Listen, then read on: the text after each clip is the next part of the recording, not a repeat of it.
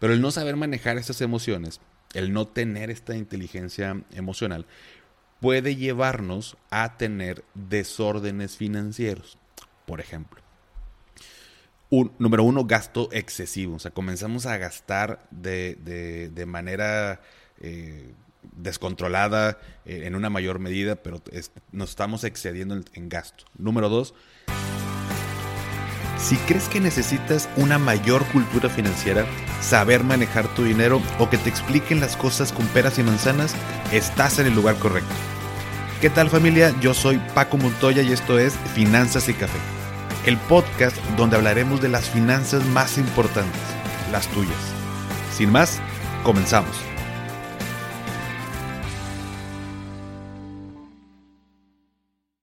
Hola a todos y bienvenidos de nuevo a Finanzas y Café. Espero que estés teniendo un excelente inicio de semana.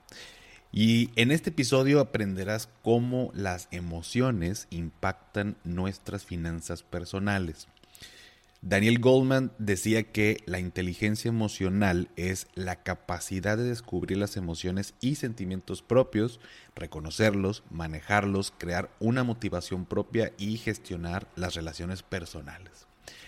Y es que la, la, felicidad está directamente relacionada a cuánto disfrutamos de lo que tenemos y lo que hacemos.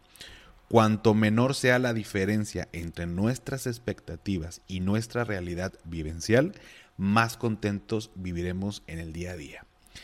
Y cuando hablamos de dinero, esto pues se hace hasta cierto punto más tangible porque una persona que quiere lograr, por ejemplo, un millón de pesos y tiene ahorrado mil pesos, se va a sentir más frustrada que una persona que quiere lograr 10 mil pesos y tiene ahorrado los mismos mil pesos. O sea, ambas personas tienen mil pesos ahorrados y quieren llegar a, su objetivo, pero la diferencia entre lo que espera y lo que tiene en una persona es mayor que la otra. Ambas personas eh, tienen objetivos claros y válidos, pero a lo que voy es que las emociones nos pueden jugar a favor o en contra y hay que saber desarrollar esta inteligencia emocional financiera, ¿no? Si le podemos llamar de esta forma. En finanzas personales no todo es números, lógica, montos, etc. La parte emocional incluso pudiera ser de mayor importancia. Y déjame te pongo un ejemplo. Imagínate que hoy es viernes, ¿no? Tuviste una semana muy pesada, mucho trabajo, mucho estudio, y unos amigos y amigas te invitan a cenar. Entonces, llegas al restaurante, piden unas bebidas, te empiezas a relajar un poquito más entre la plática, la cena, los amigos y demás, y llega la hora de pagar la cuenta. Cada uno pone su parte y cuando llega el mesero contigo le das una tarjeta para que se cobre, la pone en la terminal y de pronto ves que se está tardando un poquito más de lo normal, ¿no? Y pasa un minuto más y rechazada. Para empezar, si te ha pasado, imagínate eh, ese momento, o sea, si tuvieras ahorita en ese momento, o sea, ¿qué sientes, no? Sientes pena, sientes vergüenza, enojo, ansiedad y mil emociones más, ¿no? ¿Y qué es lo primero que decimos? Oye, ¿sabes qué? Cuete, vuelve a pasar, ¿no? O sea, claro que tengo dinero, tengo saldo, debe ser un error, ¿no? Y en lo que el mesero accede, vuelve a insertar tu tarjeta y mientras lo vuelve a hacer, tú por dentro estás pensando en la torre, o sea, si no pasa, ¿qué voy a hacer? No traigo dinero en efectivo, no tengo de dónde sacar dinero y qué pena pedirle a alguien, ¿no? Que me preste, va a pensar que no tengo dinero, van a pensar que quise aprovecharme, van a decir que soy pobre, que estoy jodido, que no me va bien y mil pensamientos más, ¿no? Y lo peor es que no queda en ese momento, ¿no? Te vas a tu casa y sigues pensando y pensando y luego vas tomando acciones. O sea, esas emociones impactaron en ti que te hace tomar acciones las cuales pueden ser de beneficio o perjuicio. Y podemos poner mil ejemplos, pero ¿ves cómo una situación tan cotidiana hasta cierto punto nos puede afectar tanto? Y leyendo diferentes fuentes para preparar este episodio me encontré con algunas de las emociones más comunes y frecuentes alrededor del dinero. Por un lado está el miedo, la envidia y la confianza. Te explico. Obviamente, bueno, hay muchas más emociones, pero estas son las que más me llamaron la atención. Ahora, ¿cómo impactan estas emociones a nuestras finanzas? Primero que nada, el miedo. Por un lado, podemos ver el miedo cuando invertimos, este miedo que a que no sucedan los resultados que esperamos y por ende tomamos decisiones más conservadoras que harán que no saquemos el mejor provecho a nuestro dinero. Y por otro lado también está el temor o el miedo a enfrentar nuestra situación financiera personal. Sabemos que no estamos bien con nuestras finanzas, entonces en vez de enfrentar el problema preferimos huir de él y pensar que no existe. ¿Cómo podemos resolver esto? Bueno, pues definitivamente con conocimiento, poniendo orden, acercándonos a expertos. O sea, de esta manera no dejaremos que el miedo influya de manera negativa.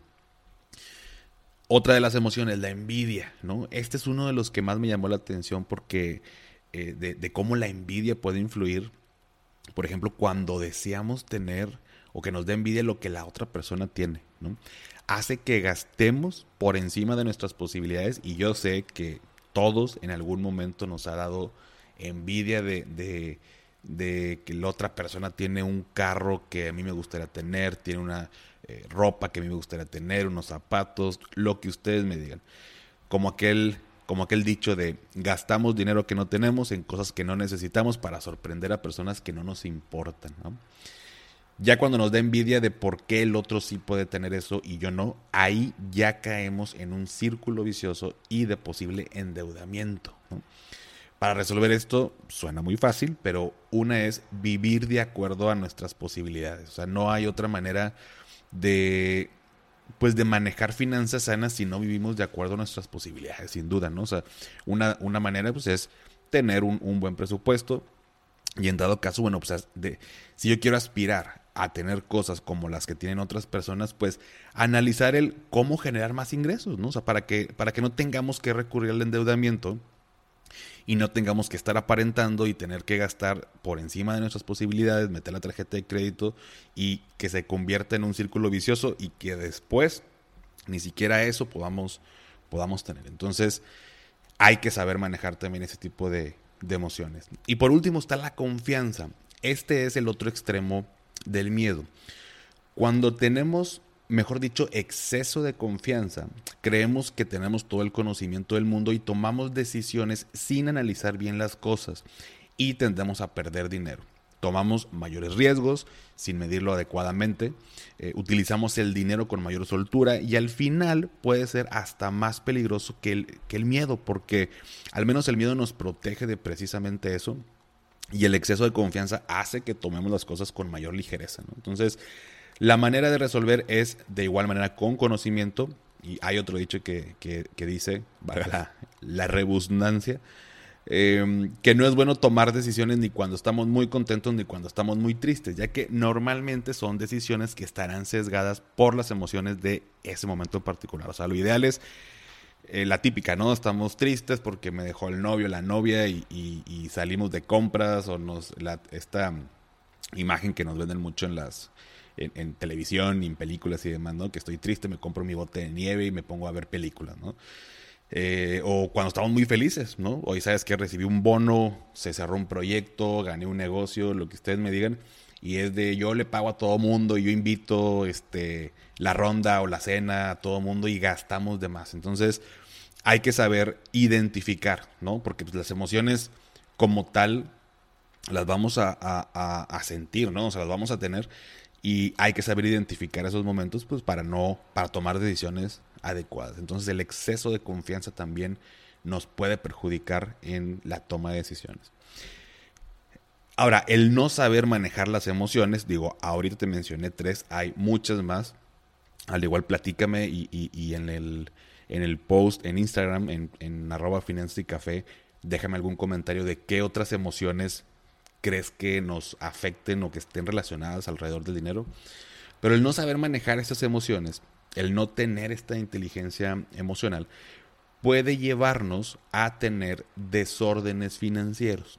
Por ejemplo, número uno, gasto excesivo. O sea, comenzamos a gastar de, de, manera eh, descontrolada eh, en una mayor medida, pero nos estamos excediendo en, gasto. Número dos, pedimos o empezamos a pedir préstamos también de manera descontrolada, porque tenemos que pagar esto, entonces pido el préstamo para pagar el otro préstamo y luego vamos tapando así eh, agujeros y nunca terminamos, ¿no? Entonces eh, empezamos a pedir préstamos. Número tres, infidelidad, perdón, financiera. O sea, no decirle a tu pareja que realizaste un pago por temor a que se vaya a enojar. Y esto es mucho más común de lo que creemos.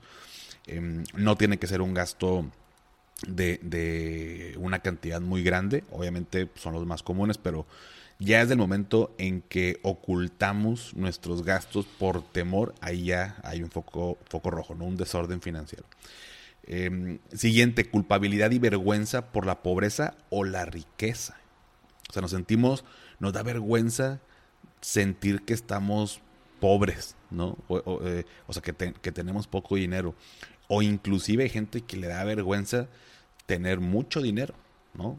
y nos sentimos también culpables, ¿no? De soy pobre porque eh, no he hecho bien las cosas, eh, no, no, no, he hecho bien mi trabajo, eh, tiro mucha flojera, mil cosas que pueden pasar por nuestra cabeza que pueden ser ciertas o no, pero sentimos culpa, culpabilidad y vergüenza. Otra, otro desorden financiero es la, la negación, la negación financiera, o sea, no darle cara a los problemas financieros y creer que todo está bien y todo va a pasar. Y esto es mucho, muy común, sobre todo aquí en México, em, la parte de, tengo problemas financieros, inclusive puedo saberlo, ¿no? O sea, puedo saber y, yo, yo, sé que tengo problemas financieros, pero pero pues ahí sale, ¿no? O sea, ahí va saliendo las cosas, total, con algo, algo a pasar y se arregla. Digo, si, si fulanito pudo, pues yo también. Si, si mira, eh, aquella persona pues está igual de jodido que yo, pues yo también voy a salir, ¿no? O sea, si él sale yo también puedo. Entonces, no queremos enfrentar, nos negamos a enfrentar los problemas, a no revisar nuestra situación y eso, lejos de ayudar, va empeorando. O sea, no es como que sigo estando en la misma posición, sino que va empeorando conforme pasa el tiempo.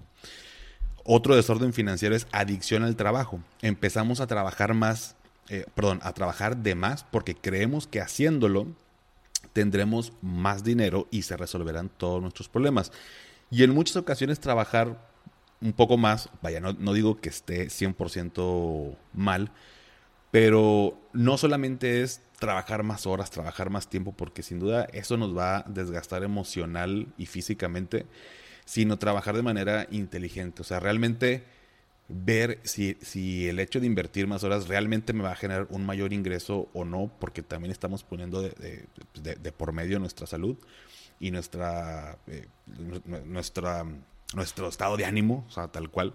Entonces, eh, se convierte en una adicción al trabajo, los, famosos workaholic de, todo el día se la pasan trabajando porque necesitan estar generando más. Entonces yo aquí sería más, más bien trabajar de manera inteligente. Finalmente, hay una estadística que dice que el 75% de las personas señalan que el dinero es la mayor fuente de estrés. Y no lo dudo, muchos de los problemas tienen que ver con dinero. O sea, siempre pongo este ejemplo de, de al final dejaste, no sé, estás con tu pareja y, y, se enojaron porque uno dejó tirado el calzón en el baño y realmente y se divorcian por esa razón. O sea, al final no fue el calzón tirado en el baño, ¿no? La razón de raíz es el dinero. O sea, ¿por qué? Porque estaban endeudados, no tenían cómo pagarlo, entonces estaban de mal humor, muy vulnerables, eh, se enojan fácilmente, entre ellos hay una fricción que el hecho de haber tirado el calzón fue la gota que derramó el, vaso, pero no fue la razón por la cual se divorciaron. Suena muy eh, extremo, pero es, es, real, ¿no? Pasa mucho más, mucho más frecuente de lo que creemos.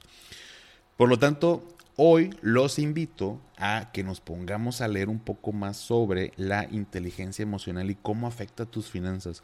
Un libro muy bueno que siempre recomiendo, pero bueno, tiene que ver con esta parte de la mente, es el de Los secretos de la mente millonaria de Harv Ecker, donde menciona archivos de riqueza que tenemos ya instalados desde pequeños, por llamarle de alguna manera, y cómo van moldeando nuestras decisiones y creencias en cuanto al dinero. El libro, digo, el título se oye un poco, sinceramente, medio comercial, ¿no? Los secretos de la mente millonaria, pero ya que lo leas te vas a dar cuenta de, todo el contenido que le puedes sacar provecho en, cuestión de las creencias que tenemos o nuestro patrón del dinero. Te lo recomiendo 100%. Los secretos de la mente millonaria de Harp Ecker. ¿Qué emociones te genera el no tener dinero para hacer un pago? ¿Qué emoción te genera el no poder ahorrar, el no poder viajar porque no tienes con qué? ¿Qué emoción te genera no poder descansar por las noches por pensar en cómo le vas a hacer para pagar las cuentas? Te invito que hoy reflexiones y además tomes acción. Si no sabes cómo empezar, con mucho gusto, mándame mensaje y platicamos. Pues bien, hasta aquí el episodio de esta semana. Si te gustó, dale seguir en Spotify para que te aparezcan los episodios como cada lunes. Y sígueme en Instagram como arroba finanzas y café, donde me ayudarías mucho compartiendo en tus historias el episodio y etiquetándome. Esto que te pido no cuesta ni un solo peso y sí me ayuda muchísimo para que sigamos produciendo contenido que te ayude a ti a mejorar tus finanzas y tu vida. Recuerda, haz lo que te haga feliz, tómate un rico café, te mando un abrazo y espero que tengas un excelente inicio de semana. Hasta pronto.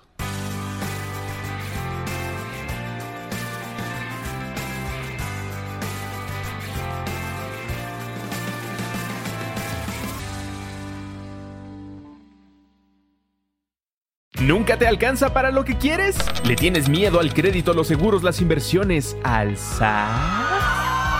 Pues no te preocupes más, estás en el anuncio de 30 segundos correcto. Bienvenido a Maldita Pobreza.